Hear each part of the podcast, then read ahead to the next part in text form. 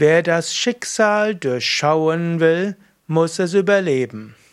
Das ist eine Aussage, die mir gebracht, gegeben wurde und wo ich gebeten wurde, etwas dazu zu sagen.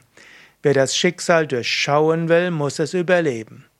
Was also heißen soll, wenn du im Schicksal drin bist, dann weißt du zunächst mal den Sinn nicht. Wenn du in deinem Leben zurückschaust und die letzten Jahre oder Jahrzehnte anschaust, meistens wirst du feststellen, dass alles, was du im Leben erlebt hast, irgendwie auch gut war.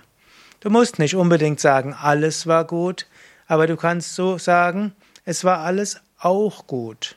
Du hast Gutes gelernt, du bist gut gewachsen, du bist in deiner Psyche, hast du dich entwickelt, in deiner Erkenntnis, im Menschenverstand und auch im Verständnis anderer Menschen. Deshalb vertraue auch darauf, wenn du in einem Schicksal bist, du wirst es nicht unbedingt durchschauen in dem Moment, wo du da bist.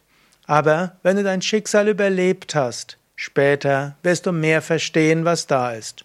Trotzdem, du kannst auch jetzt schon einiges durchschauen in deinem Schicksal, auch bevor du es überlebt hast.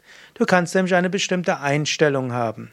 Erst einmal kannst du sagen, grundsätzlich Leben ist eine, ist eine Schule. Schicksal ist eine Chance geschickt, damit ich mich entwickle.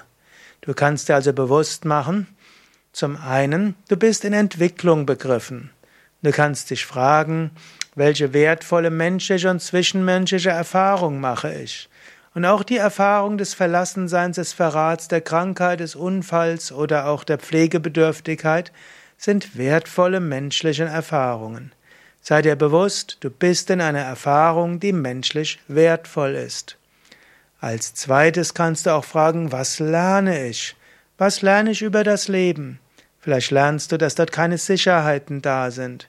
Vielleicht lernst du, dass du nicht auf einzelne Menschen vertrauen solltest. Vielleicht lernst du, dass Dinge auch schiefgehen können. Und vielleicht lernst du darin aber auch, dass inmitten aller Herausforderungen trotzdem du dich verbunden fühlen kannst mit allem. Als nächstes kannst du auch dein Schicksal fragen, im Sinne, nicht zwar nicht durchschauen, aber im Überlegen, was sagt dir das Schicksal? Welche Aufgabe habe ich hier? Wie kann ich in dieser Situation trotzdem noch Gutes bewirken?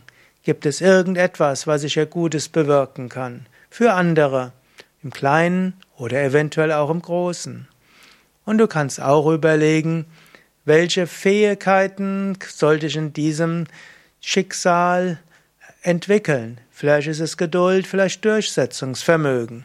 Vielleicht musst du etwas lernen, eine Ausbildung, vielleicht brauchst du eine Supervision, vielleicht musst du eine Psychotherapie machen. Vielleicht musst du etwas mehr über Kommunikation lernen. Um das Schicksal zu durchschauen, kannst du auch fragen, welche, welche Fähigkeiten sollte ich hier entwickeln? Welche Fähigkeiten habe ich schon, die ich hier einsetzen kann. In diesem Sinne gilt zwar, wer das Schicksal durchschauen will, muss es überleben, aber du kannst schon im Moment mehr tun, um dem Schicksal mindestens adäquat zu reagieren. Mehr Informationen über yogische Einstellung zum Schicksal findest du in meinem Buch Karma und Reinkarnation. Mein Name Sukadev Bretz und mehr Informationen über Schicksal und spirituelles Leben auf yoga-vidya.de